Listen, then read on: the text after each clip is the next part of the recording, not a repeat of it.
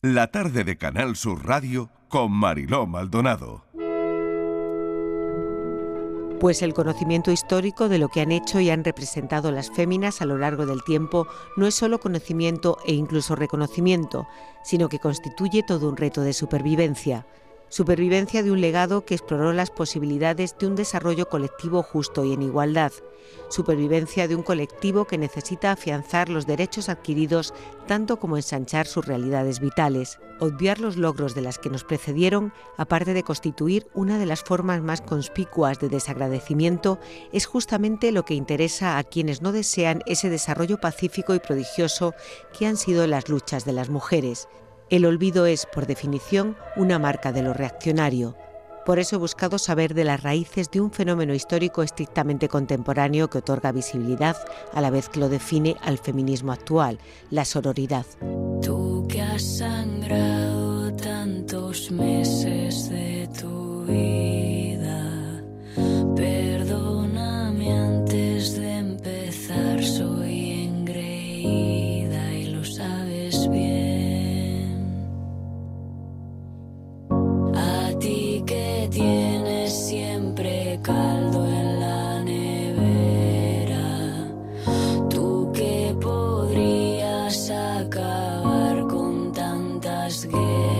escúchame. Mamá, mamá, mamá.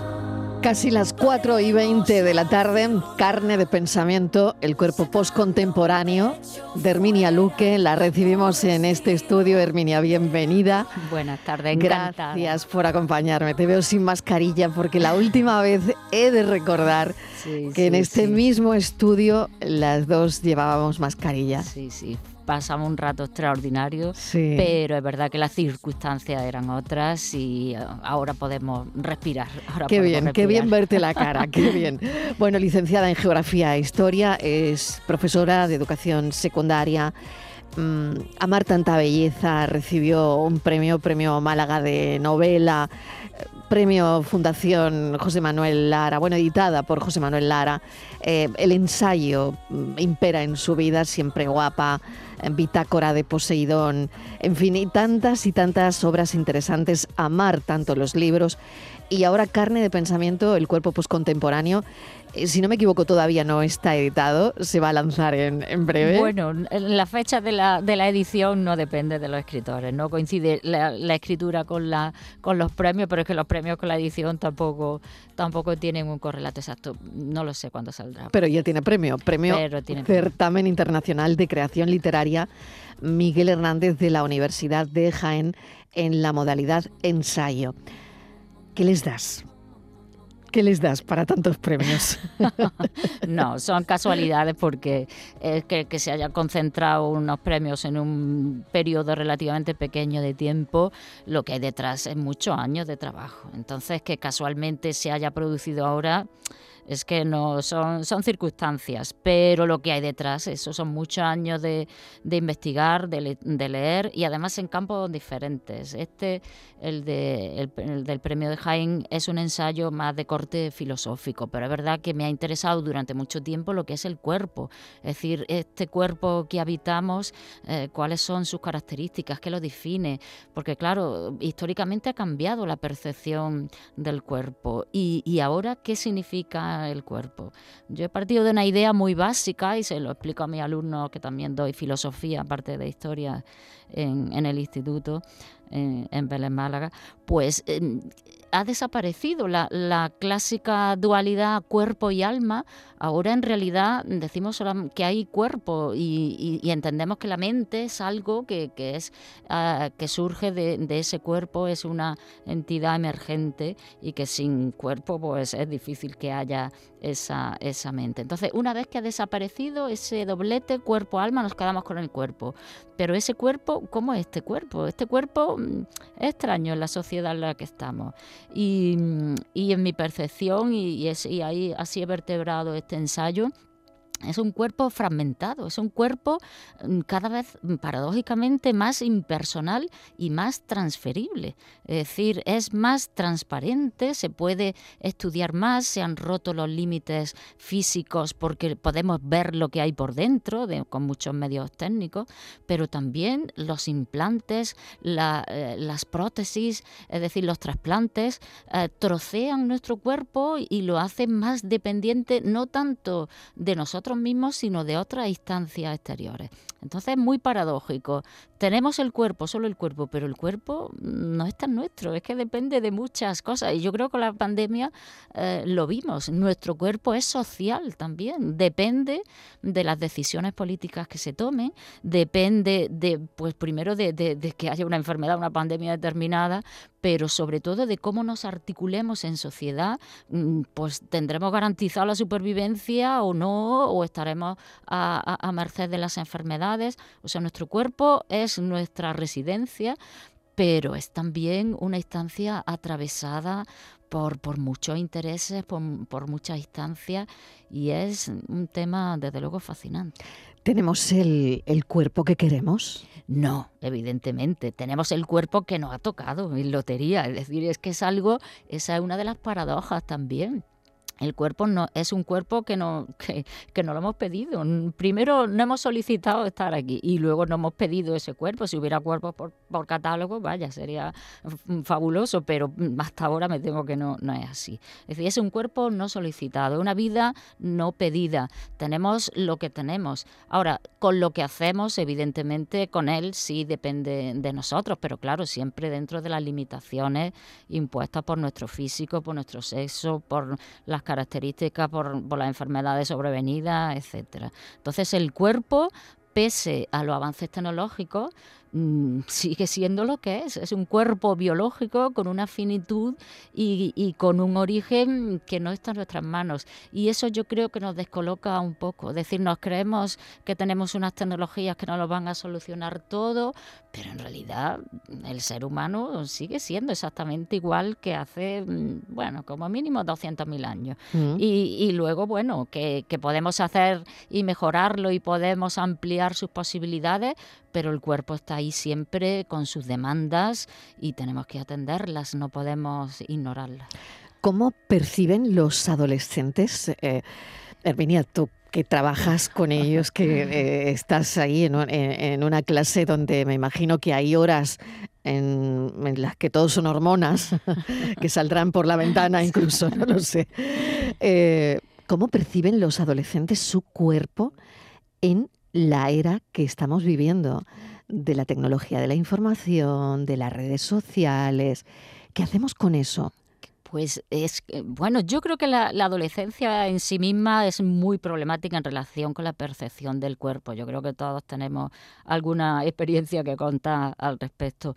Pero es verdad que ahora con esa sobreexposición en las redes, pues se crean muchos problemas. Es decir, lo principal es la imagen. Es decir, ¿qué hay luego detrás de la imagen? Pues la verdad importa poco. Entonces, la presión tan enorme que tienen los adolescentes y sobre todo las chicas con, con respecto a a su, a su imagen es brutal. Es decir, hay una auténtica apisonadora sobre, sobre esas percepciones y sobre esas autopercepciones y puede llevar a lugares muy confusos y sobre todo muy problemáticos y, y a veces pues ya se sabe por las noticias hay suicidios y hay sobre todo mucha problematización a partir de no me acepto como soy, no me aceptan como soy, pero mm, no sé tampoco poner diques a esa exigencia estética que, que, son monstruosas y que son absolutamente pues eh, dependientes de unos intereses económicos mm, brutales y que están perjudicando mm, la salud física y sobre todo la salud mental de, muchos de los jóvenes. Poner diques a eso es muy difícil y la educación yo reconozco que tenemos una herramienta no sabemos muy cómo hacerlo, Armenia. Es mm. que es que es una estamos en una sopa de imágenes y estamos en una eh, un ecosistema eh, mediático que es que es que es muy difícil em, salirse de él o, tener las ideas claras eh, dentro de él. Y la adolescencia, desde luego, una etapa de, de, la confusión por excelencia eh, y es muy, muy problemático. te llevo al, al tema que se está hablando hoy durante todo el día, durante todo el día porque bueno, es la portada de Lola. Nos hemos querido, nos hemos querido nosotros alejar totalmente de alguna forma de lo que es la, noticia mm, del corazón, mm, del salseo, por así decirlo, para ir a la ley esta tarde y contarles mm, pues la historia que tiene todo esto con todas sus aristas. ¿no? Eh, nos estamos refiriendo a la maternidad de Ana Obregón, portada de la revista Hola. Em, claro, hablando de un ensayo sobre el cuerpo, claro, me viene, eh, vamos, me viene al pelo preguntarte sobre esto, ¿no?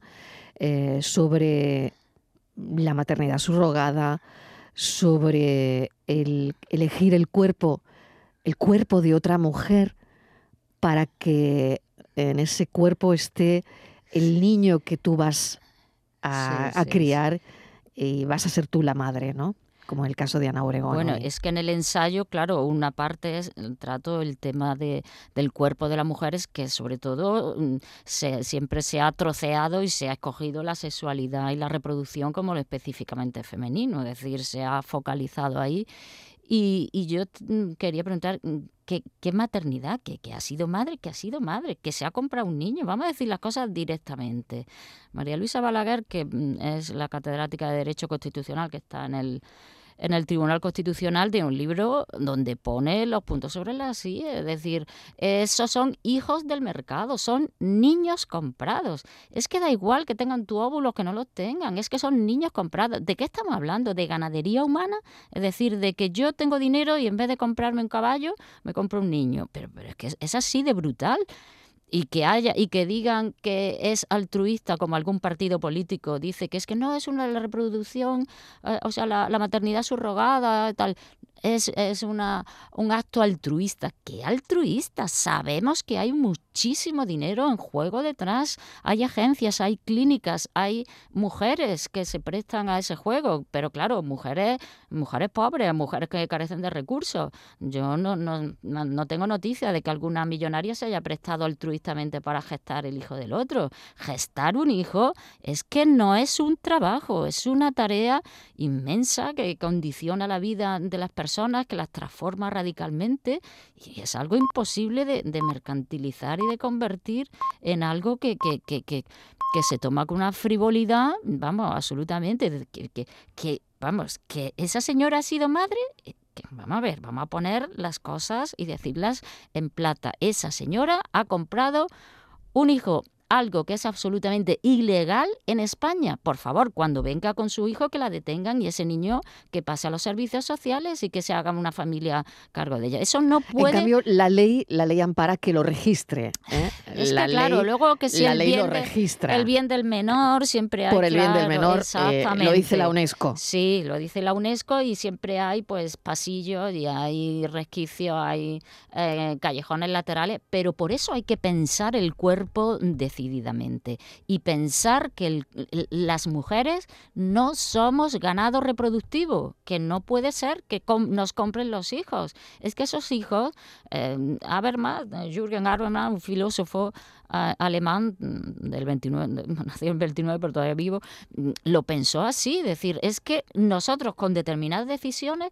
estamos condicionando la dignidad de esa persona. E, ese niño o esa niña está condicionado por nuestras decisiones y lo estamos arrebatando la filiación natural.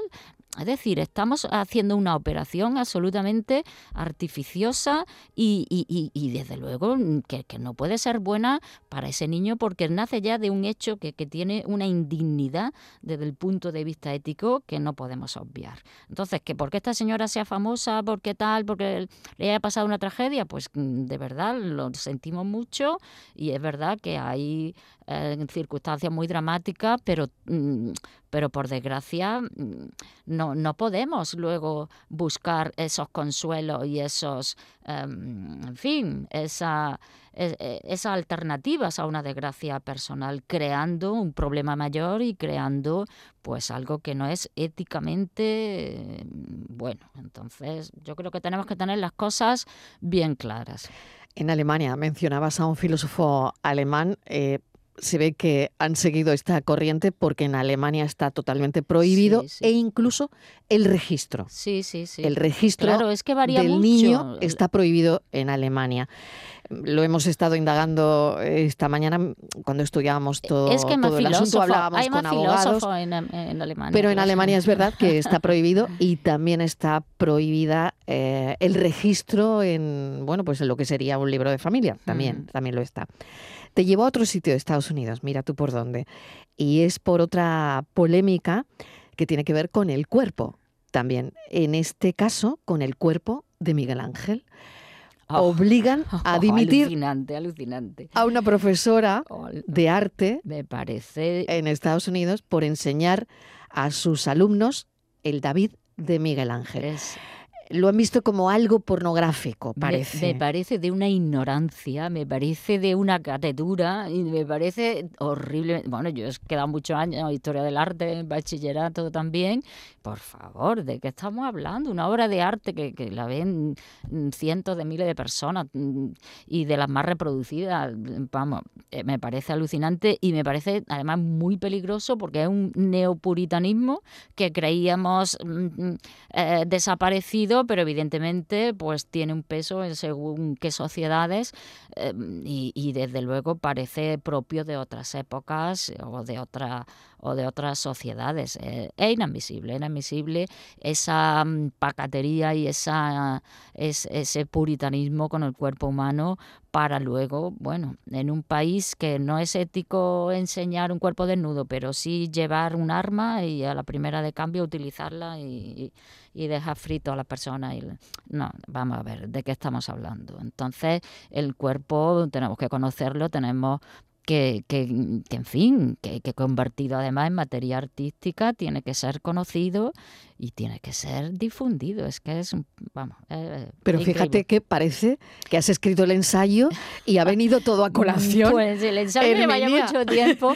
me vaya mucho tiempo. Lo que Eso pasa, quería decirte, digo, va- vamos No, a ver. no, no. eh, eh, el ensayo está aquí, un ensayo sobre el cuerpo que además trata de todo lo que estamos poniendo en esta mesa al final. Es que el cuerpo siempre está con nosotros, el cuerpo siempre es actualidad y el cuerpo tiene siempre muchas percepciones diferentes y hay muchos puntos de vista encontrados. Entonces, mm, siempre te salen por muchas cosas y siempre, claro, eh, tiene que salir. Pues si no es por la, la maternidad eh, o por la compra de niños, pues es, pues bueno, pues no sé, por la la alteración del genoma humano o por los, mm, los trasplantes de animales a humanos. Es decir, es que hay tantas cosas que, que nos están afectando y que ahora se están eh, siendo posibles desde el punto de vista técnico, que no son ya solo discusiones teóricas. Es que el cuerpo es tan importante que no se lo podemos dejar solo a los científicos, no se lo podemos dejar solo a los legisladores.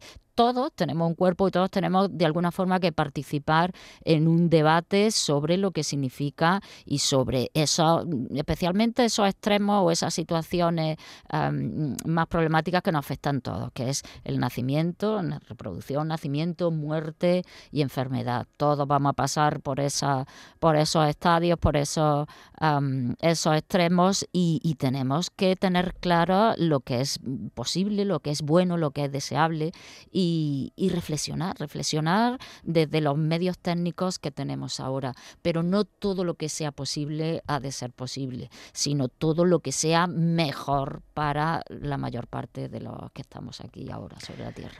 La bioética. La bioética. La ética. sí, eh, se debería tirar más, ¿tú crees, de, de, esto? Hay, hay pocos, no sé si pocos comités o pocas reuniones o, no lo sé, o, o, si están en su justa medida. Pero bueno, teniendo en cuenta que tú has escrito un ensayo sobre el cuerpo, al final esto es muy importante. Es que es, es, en realidad es lo único que tenemos, es nuestra posesión más preciada, pero a la vez está muy mediatizada por, por los demás, por el poder político, por el poder e económico. Según el estatus económico que tenga, va a tener mejor o peor salud, según las decisiones políticas que, que haya eh, y las leyes que haya en, en un Estado, vas a poder tomar unas decisiones u otras. Entonces es muy importante y, y sobre todo tener conciencia de que hay cosas que se han hecho para mejor que no retrocedamos y que haya una mayor libertad y que siempre sea en favor de los individuos, del desarrollo de sus capacidades, de sus posibilidades y no para favorecer a, a X o a tal o constituir tal o cual mercado. Es decir, los individuos debemos de tener que poder tomar nuestras propias decisiones, pero con una libertad fundamentada. Y yo creo que falta, pues eso, un poco de formación y de reflexión sobre, sobre lo que significa eso. Desde la instancia educativa hacemos lo que podemos, evidentemente, pero yo creo que es por ahí por donde tenemos que seguir informándonos, mm, reflexionando, debatiendo y sobre todo pensando siempre en lo mejor, lo mejor para las personas y para su desarrollo y, separando de intereses mm, brutales desde el punto de vista económico. Te damos la enhorabuena por el premio, se me pasa en un pispa siempre que vienes. premio en el Certamen Internacional de Creación Literaria Miguel Hernández de la Universidad de Jaén a este ensayo Carne de Pensamiento, el cuerpo postcontemporáneo. Hermina Luque, muchísimas gracias por acompañarnos, como siempre. Pues muchísimas gracias por invitarme, porque siempre de verdad se me pasa. También, a mí también. Volando me lo pasa maravillosamente bien. Un placer. Muchas gracias. gracias. No me muero si no estás aquí. Puedo andar bien caminando sin ti. No me haces falta ni eres mi media naranja en la vida. Voy aprendiendo a curarme yo misma todas mis heridas. Pero contigo es cierto que el mundo parece un poco menos feo. Contigo es cierto que a veces romper las cadenas duele un poco menos. Y aprendo contigo y contigo camino. Me encanta todo lo que hemos compartido. Tirando barreras, rompiendo los mitos te quiero libre y me quiero libre contigo.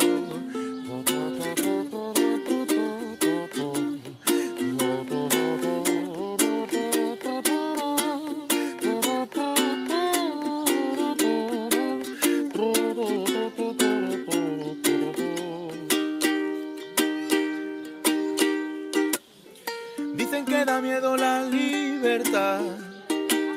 No sentirla nunca más miedo me da. Nadie nos dijo que fuera a ser fácil sacarse de dentro los cuentos de un príncipe azul. La luna me dice que puedo ser bruja, ser fea y violenta y matar a algún rey. Romper los esquemas, quebrar el sistema, coger una escoba y en vez de barrer, lanzarme a volar en la noche de ir sola por un callejón, sin miedo de hacer lo que me salga del contigo. Es cierto que el mundo parece un poco menos feo contigo. Es cierto que a veces romper las cadenas duele un poco menos. Y aprendo contigo y contigo camino. Me encanta todo lo que hemos compartido. Tirando barreras, rompiendo los mitos quiero libre y me quiero libre contigo. Te quiero libre y me quiero libre contigo.